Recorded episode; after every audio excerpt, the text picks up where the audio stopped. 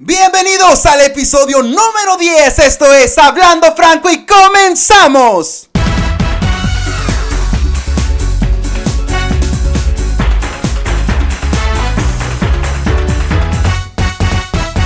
Wow, chamacos, 10 episodios al hilo semana tras semana me encuentro con una felicidad que de verdad no se las puedo explicar. Estoy lleno de buena vibra, lleno de súper buena actitud, muy contento por su respuesta, por el recibimiento que ha tenido estas 10 semanas este proyecto que hago con muchísimo amor para todos ustedes. En serio, muchísimas gracias por acompañarme, a todos aquellos que comparten, a todos aquellos que me escuchan cada semana, que esperan un episodio, quienes me mandan mandan comentarios y me dicen, oye, deberías de subir uno cada día porque pues ahorita en cuarentena de verdad que nos gustaría todos los días estarte escuchando. En serio que me halagan cuando me mandan esos comentarios tan positivos y que la verdad muchas gracias, gracias también a Dios que no he recibido hasta ahorita una crítica negativa que en su momento si se recibe se va a recibir de buena manera y sobre todo para tomarla como aprendizaje y como crecimiento, fortalecer esas áreas de oportunidad en las que tenemos que trabajar. Aún nos falta muchísimo que recorrer con este proyecto, pero hoy en este episodio número 10 te traigo este tema tan fuerte al que nos enfrentamos cuando estamos dentro del closet, cuando te sientes acosado por una persona que ya salió del closet, tal vez como en mi caso, una persona que ya era muy conocida en mi comunidad como, como alguien gay, que era bastante popular dentro de, de esta pequeña comunidad que se encontraba fuera del closet y que si bien no tenía una reputación perfecta, tampoco generaba ese morbo negativo ante la sociedad. Era una persona sumamente muy libre y la historia que voy a contar va con muchísimo respeto, la verdad. Voy a contar cómo me sentí yo en ese momento, cómo fue que tomé sus comentarios, cómo de tanta negatividad que existía dentro de mí, yo rechacé a esta persona, yo traté tal vez de truncar algunos sueños de esta persona, pero porque yo me sentía atacado de cierta manera. Corría el año de 2009, Franco en perra, empoderado, sublime, épico con mis auriculares, a todo lo que da sonando en ese MP3 que andaba muy de moda. El estreno de Loba de Shakira, que al igual que ella yo era como una loba en el armario, sigiloso al pasar, pero que al mismo tiempo, a mi edad de 17 años, en tímido inocente a la mirada, trataba de proyectar una imagen muy diferente a la que sentía en mi interior. Porque recordemos esa esa múltiple personalidad que yo manejaba que por dentro era un manojo de ternura pero por fuera era una fiera sin escrúpulos porque el mundo había sido bastante cruel conmigo, porque la sociedad me había juzgado, me había señalado y estaba harto y cansado en este punto de mi vida. Por lo tanto, yo me portaba déspota con los demás. Me portaba bastante gólatra. Me portaba muy estúpido con la gente que me rodeaba. Que sin deberla ni temerla, pues al acercarse a mí, en muchas ocasiones recibía esta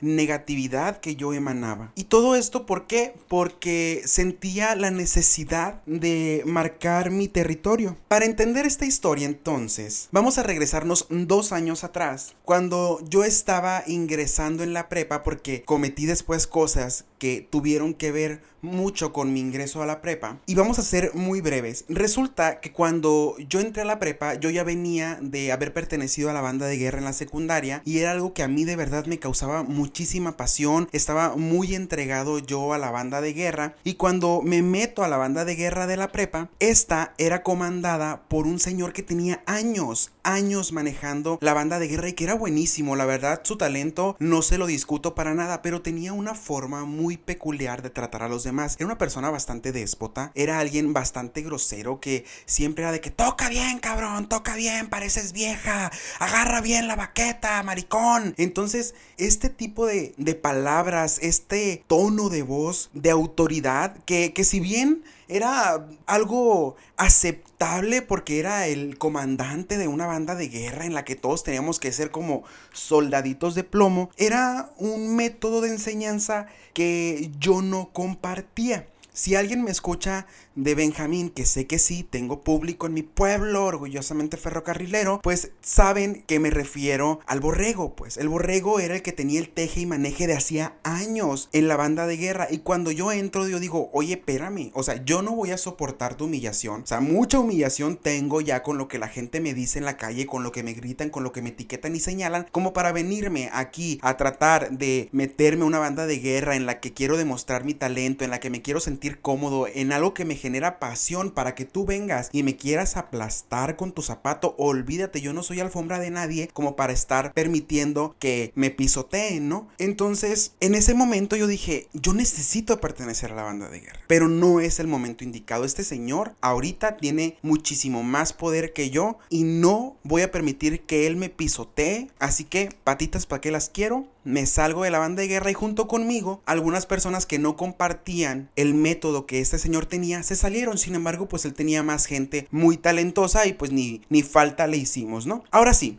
Regresémonos de nuevo al 2009. Imagínense en mi último año, ya era yo de las personas grandes, a los 18 años, 17, bueno, apenas iba a cumplir 18, y en ese momento en el que tú te sientes grande y crees que te vas a comer el mundo de un solo bocado, dueño y señor me creía yo de la prepa, tenía, lo cierto es que bastante control sobre algunos grupos representativos de la prepa, porque estaba yo metido en todo, estaba metido en teatro, eh, concursaba en biología, estaba en el grupo de informática, eh, era el conductor de los lunes cívicos en la prepa y yo pues me sentía como, como la estrella, ¿no? De, de la preparatoria. Pero había una insignia que para mí era muy importante y la cual aún me seguía haciendo falta. Y sí, era la banda de guerra. Para mí, en ese momento, ya no era un problema liderar un grupo más porque ya tenía experiencia siendo líder. Así que platiqué esta situación con mi mejor amigo en ese tiempo y le dije, oye, tanto tú como yo somos súper apasionados con la banda de guerra, no nos gusta como este señor la maneja y la neta necesitamos entrarle al quite porque no nos unimos y hablamos con el director. Y así lo convencí. Un día nos juntamos, planeamos muy bien lo que teníamos que decirle al director, fuimos con él y empezamos a contarle cómo era el trato que tenía este señor con los alumnos que pertenecían a la banda de guerra. Y como ya el director y yo habíamos hecho mucha mancuerna, buena onda, teníamos ya una amistad, aunque era pues un superior a mí, él sabía que yo le echaba muchísimas ganas a todos los grupos en los que yo estaba y siempre andaba yo metido en el merequetengue de toda la escuela, en los eventos, en la socialité, y pues a él le encantaba que yo siempre anduviera sacando adelante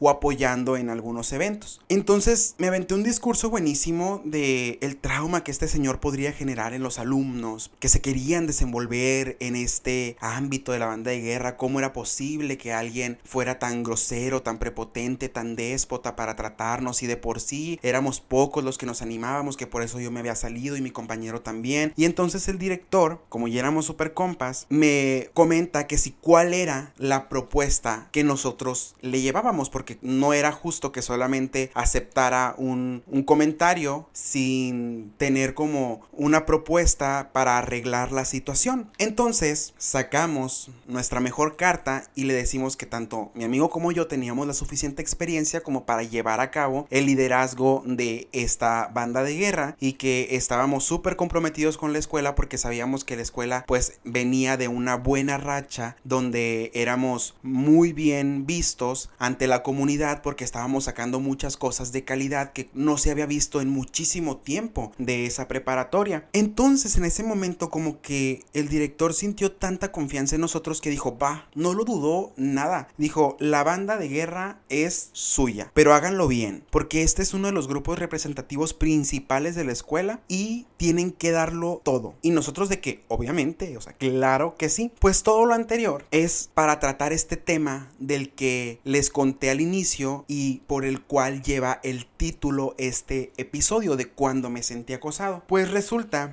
que lanzamos la convocatoria tanto para antiguos miembros de la banda de guerra y también para aquellos alumnos que nunca habían estado, nunca se habían animado, les vendimos la idea como que éramos una nueva generación de líderes de banda de guerra y que en ese momento todos iban a ser aceptados, supieran o no, nosotros nos íbamos a encargar de dar lo mejor de nosotros para que ellos aprendieran, no era algo tan difícil. Lanzamos la convocatoria y pusimos la lista para que todo mundo se anotara. Se llega el día en que cerramos esta convocatoria y pues un gentío que se había anotado de que todos queriendo cumplir su sueño frustrado de pertenecer a la banda de guerra y ahí mi amigo y yo de que en qué nos metimos a la madre. O sea, de que tenemos que idear una estrategia para manejar un grupo tan grande porque la verdad se metió muchísima gente. Entonces tomamos a las personas que ya tenían experiencia en banda de guerra y les dijimos, ¿saben qué? Vamos a dividir a, a todos los alumnos que se metieron a la banda de guerra por grupitos de 5 o 6 personas y a cada persona con experiencia le vamos a dar un grupito para nosotros supervisarlos a todos y que al menos vayan enseñándoles lo básico a quienes no saben para avanzar un poco más rápido porque tener el grupo así de lleno tan grande pues iba a ser muy difícil controlarlo y justamente así fue como lo hicimos los compañeros que tenían experiencia quedaron súper de acuerdo aparte que también sentirse ellos como parte del liderazgo les daba cierta autoridad y a quien no le gusta tener el teje y maneje de un grupo de gente. Pues resulta que entre los nuevos miembros de la banda de guerra había un chico muy conocido en el pueblo que era mucho más grande que nosotros, pero por lo que ustedes quieran,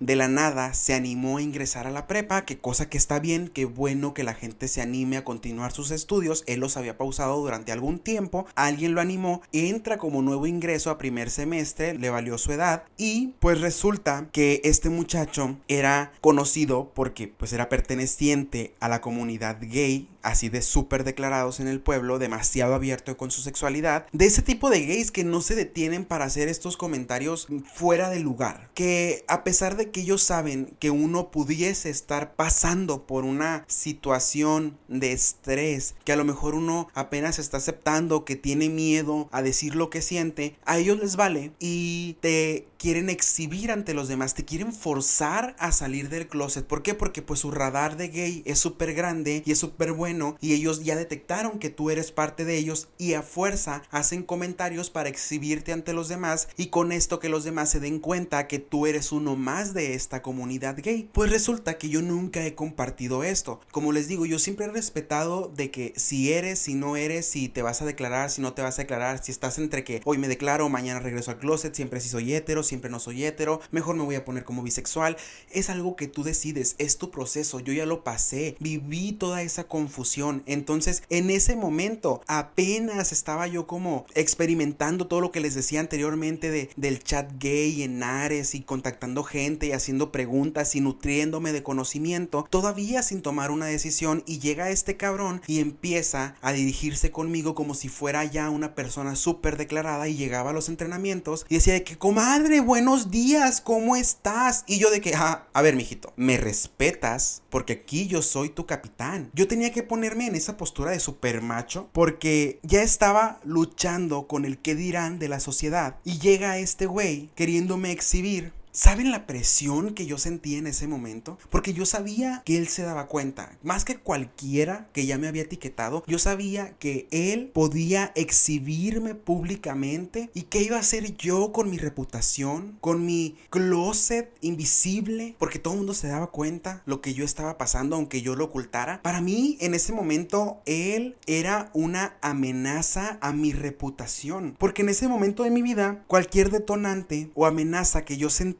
me hacía entrar como en una especie de estrés. ¿Y saben qué era la consecuencia de que yo me estresara por sentirme exhibido? Que lo único que podía emanar en ese momento por el carácter, la presión que yo tenía, por tanto, tanta represión acumulada, lo único que yo podía emanar hacia los demás, proyectar hacia los demás, era negatividad. Me ponía súper prepotente con mis compañeros porque tenía que sacar al super macho que llevaba dentro. Y mi forma de sacarlo era decir, por grosero, por llevadito, por no respetarme, me le vas dando cinco vueltas a la cancha porque son las reglas de la banda de guerra. Aparte que tienes que agarrar condición. Yo estaba gordísimo en la preparatoria, o sea, en mi vida había hecho ejercicio y muy yo poniendo a correr a todo mundo, ¿no? Pero era en mi plan de líder autoritario. Así pasaron algunos días. Yo trataba de aguantar esta presión. Yo no podía deshacerme de él, de la banda de guerra, porque yo estaba como que en este plan de aceptamos a todo mundo, les vamos a enseñar, les vamos a dar el curso de banda de guerra para que todos aprendan y todos sean súper talentosos y cumplan su sueño de pertenecer a la banda de guerra de la prepa. Algo muy importante de puntualizar, que esta presión no era porque el tipo me moviera el tapete, o sea, ni me lo movía, ni me gustaba, pero era tan libre como gay que tampoco lo envidiaba por ser tan libre, sino que me daba miedo el que, como les decía, me exhibiera. A mí me costaba muchísimo trabajo tenerlo a un lado, ni pensar siquiera hacer una amistad con él porque me iba a exponer de seguro. Y yo seguía jurándole a todo mundo y a mí mismo que yo jamás iba a ser gay, que esta era solamente una etapa de confusión, eran las hormonas, eso me lo decía a mí mismo, que yo iba a ser hetero y que en algún momento me iba a casar con una mujer y íbamos a tener hijos, la familia feliz y todo como en ese momento yo consideraba que era lo normal. Que más bien que normal, pues podemos poner entre comillas lo común. ¿no? Lo que la gente suele aceptar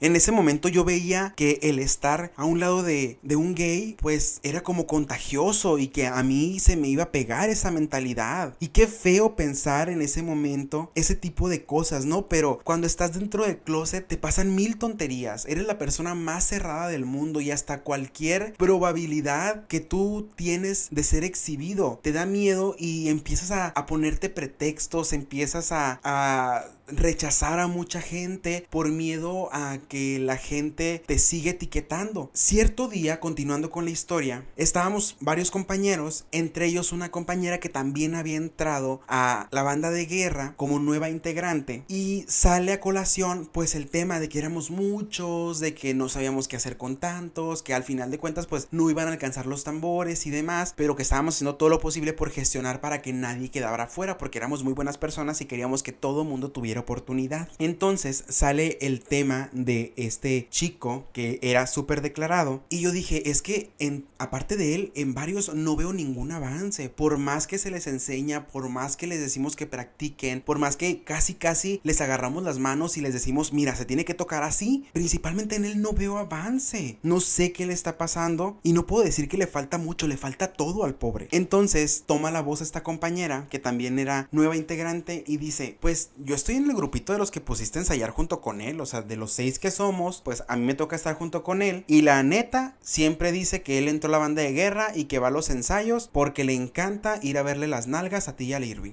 El Irving pues era mi co-capitán, mi mejor amigo y pues la neta el Irving sí estaba bien nalgón. Yo pues tenía lo mío, no tenía tanto como el Irving, pero pues resulta que suelta este comentario esta compañera y en ese momento no se imaginan lo que yo sentí. Primero que nada me sentí molesto, sentía tanta furia que la sangre me hervía así. Estaba encabronado y aparte me sentía acosado, me sentía sucio. Era demasiado. De verdad, nunca me había sentido tan mal porque era como que una explosión de sentimientos al mismo tiempo. Por un lado me daba coraje que uno tratando de esforzarse por, por ser gente buena, por querer hacer sentir a todo mundo incluido y hacerlos formar parte de un grupo tan importante de la escuela. Y por otro lado, que por más esfuerzo que yo hiciera, este cabrón jamás le iba a echar ganas porque solamente iba a verle las nalgas a los hombres. Digo, está bien, pues, todos vemos, es normal que a alguien te guste alguna,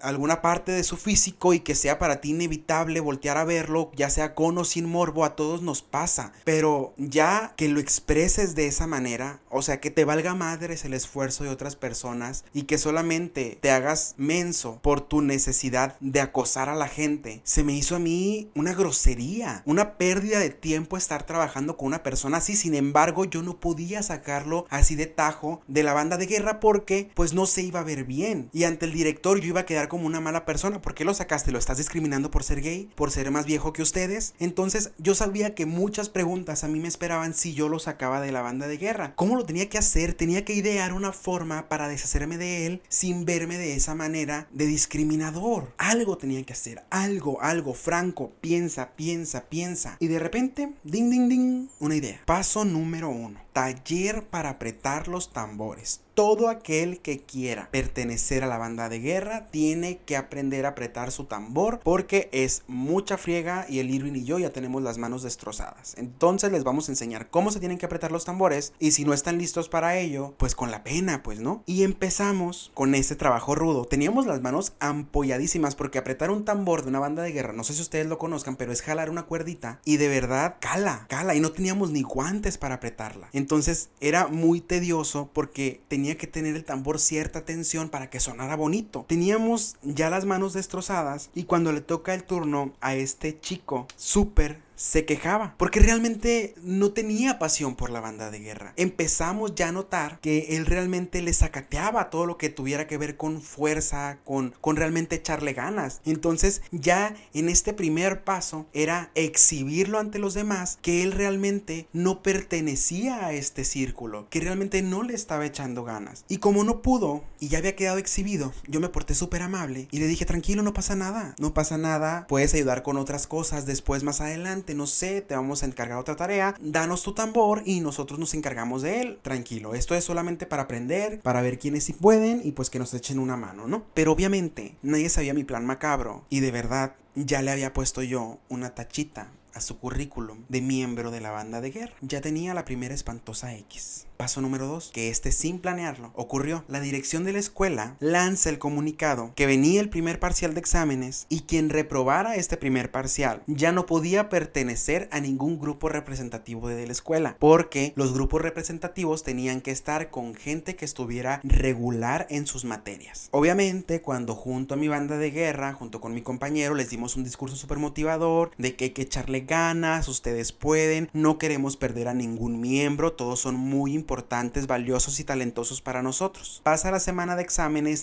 llegan después las calificaciones. ¡Yay! Llegaron las calificaciones, estoy seguro de que dos, tres sin talento nomás no la van a hacer, sin decir nombres. Y vamos y checamos las calificaciones y adivinen qué. Mi co-capitán reprobó una materia.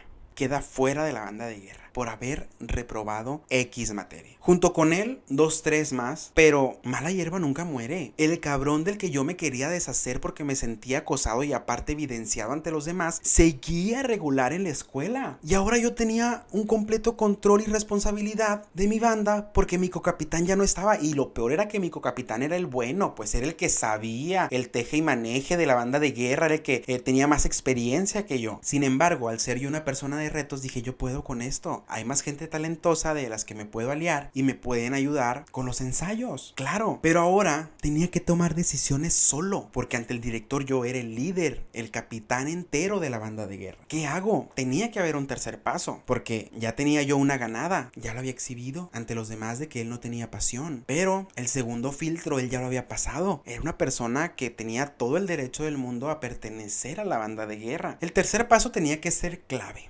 ¿Cuál iba a ser la única forma de sacarlo sin verme yo como el malo del cuento? Se me enciende el foco, chamacos. Préndeseme en la cabeza una gran idea y solamente se iluminó con la palabra casting.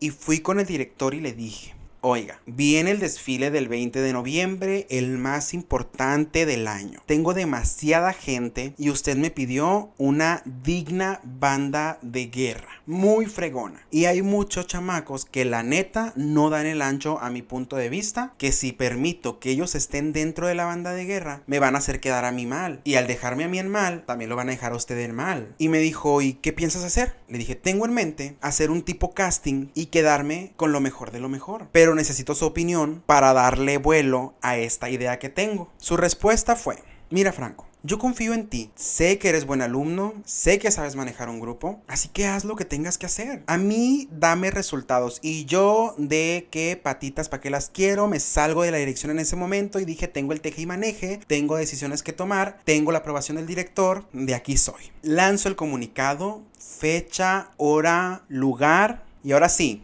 gentlemen, Start your engines. And me the best woman. Win.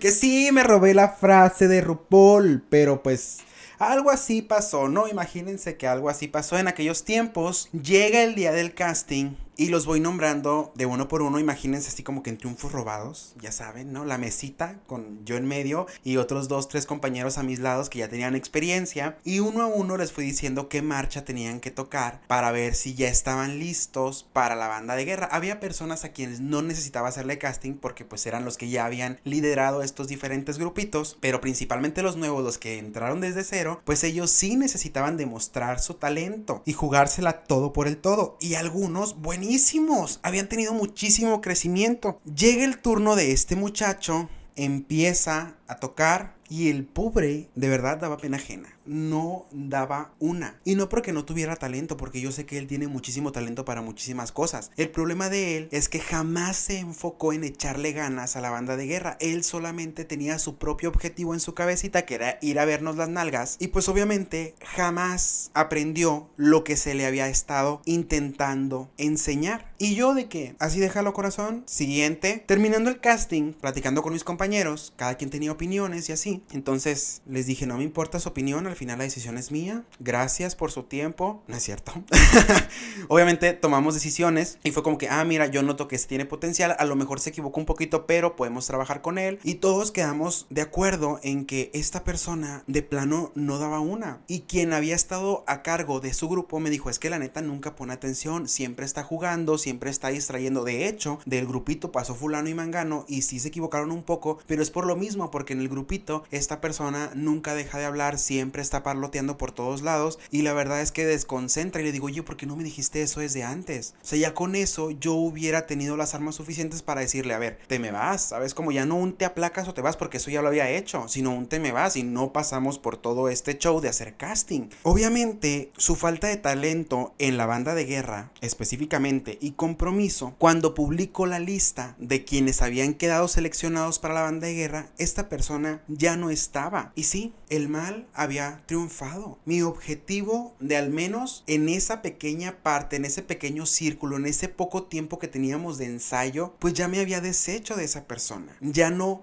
iba a ser exhibido ante este grupo de gente por este niño. Bueno, muchacho, porque ya estaba más grande y sigue estando más grande. No sé si se logra captar el mensaje que estoy intentando dar. Una vez que te aceptas como gay, o si toda la vida te has aceptado como gay, no te da el derecho de ir por la vida queriendo sacar a todo mundo del closet. Más si tú pasaste por un proceso de aceptación difícil y a lo mejor al final del camino te diste cuenta que no vale la pena frustrarte tanto tiempo atacarte a ti mismo, ser tu propio enemigo durante muchísimo tiempo porque eres feliz ahora que te aceptaste. Ok, tú lo entendiste, pero para entenderlo hubo un proceso por el que tú pasaste y en ese proceso tu actitud fue igual o similar a la que otros chicos están pasando. Personas como este compañero que les estuve contando en la historia, me he topado infinidad de veces que por saberse con el don del radar para detectar homosexuales. Creen que tienen el poder sobre los que están en el closet para obligarlos a salir de él. Y creo yo que es un tema muy importante tratar dentro de la comunidad gay porque hay muchos chicos que se mantienen en el closet o que a lo mejor salen del closet de una forma incorrecta o creyendo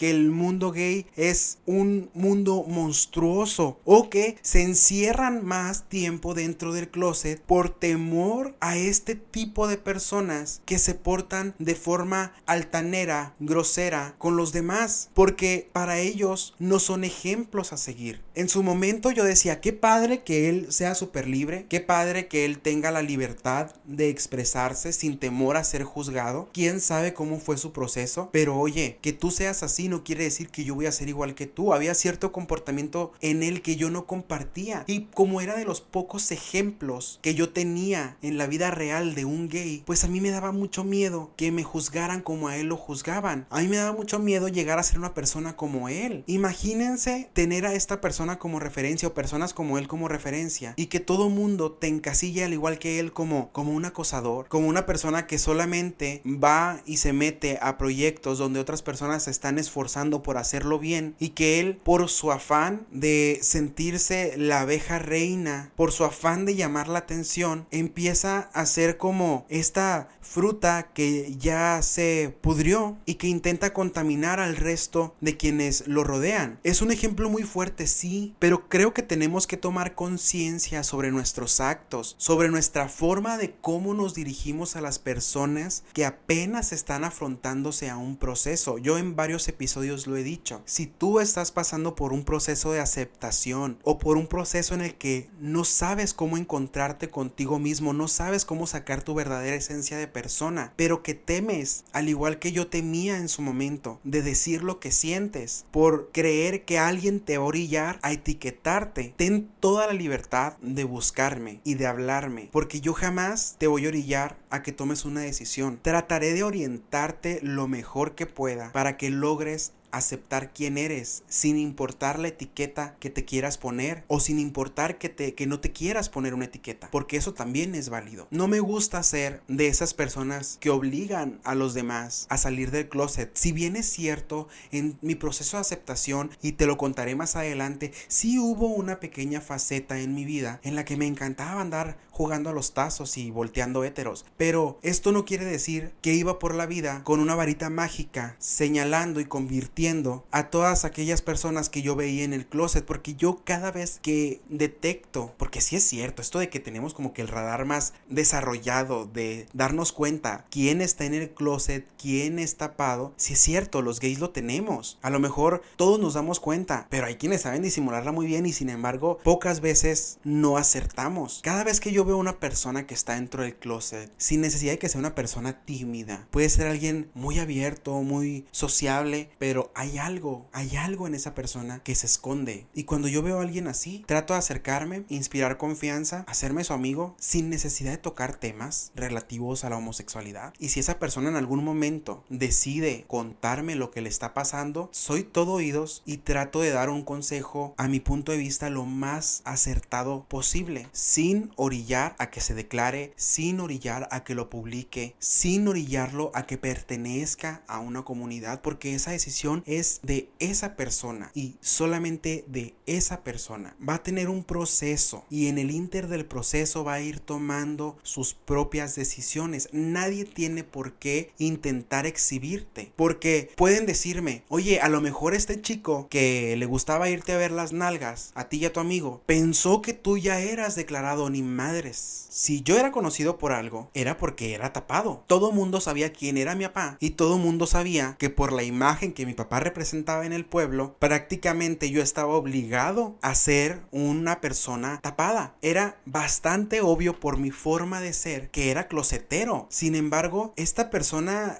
sin filtro alguno, cada vez, porque fueron muchas veces en las que me llamó comadre, como que su afán era obligarme a pertenecer a su grupo. Y, y fue una actitud que a mí, en verdad, me cayó bastante mal al grado de que yo llegué a pensar, si en algún momento me declaro, yo no quiero ser amigo de personas como tú, porque personas como tú son un mal ejemplo, porque a ti nadie te da el poder de obligar a los demás a ser como tú, independientemente que sus preferencias sean similares porque personas como tú hacen que personas como yo se frustren más, se latiguen cada vez que lleguen a su casa, que cada vez que se acuesten se suelten llorando por miedo a ser rechazados, por miedo a ser exhibidos, por miedo a ser señalados. Personas como tú, en lugar de ayudarme a aceptarme y a orientarme, hacen que me refunda cada vez más en ese closet. Y en este mundo, fuera también de la homosexualidad, hay muchas personas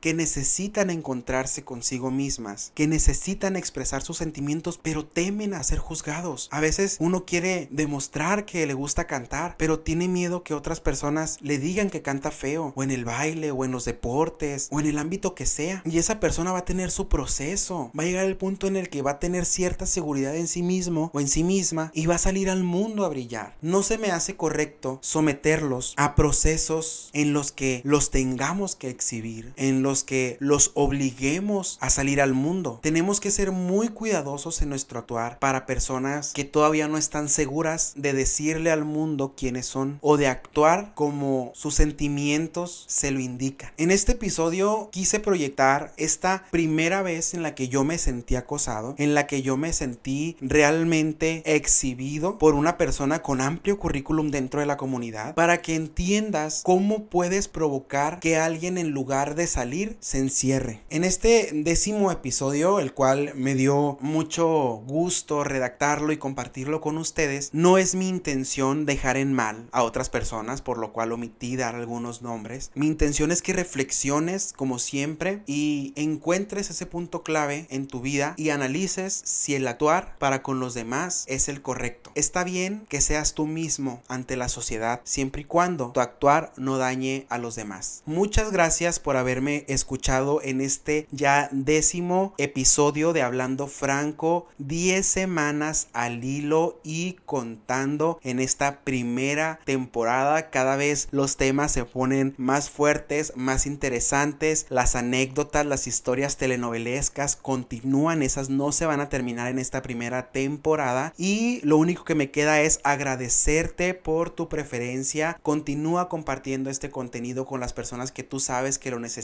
Compártelo con el resto de tus amigos. A alguien le va a caer esa piedrita. Y sobre todo, recuerda cuidarte mucho en esta cuarentena. Ya estamos a punto de salir de ella. Te prometo que terminando esta cuarentena vienen episodios todavía con más contenido. Vienen personas que se unen a contar sus dramáticas historias con las cuales ya estamos programándonos para terminando todo esto, juntarnos y hacer episodios súper dinámicos. Y a ti, si tienes ganas involucrarte en este proyecto, de contar una historia, de contar tu vivencia, te invito también a que te pongas en contacto conmigo. Te recuerdo que aparezco en todas mis redes sociales como Franco Montijo, Instagram, Facebook, la fanpage también de Facebook como Franco Montijo, TikTok, Twitter y recuerda que la página en Instagram oficial de este podcast es Hablando Franco podcast. Que sigas teniendo un excelente día y una excelente semana. Nos vemos el siguiente miércoles con más historias telenovelescas aquí en Hablando Franco. Bye bye.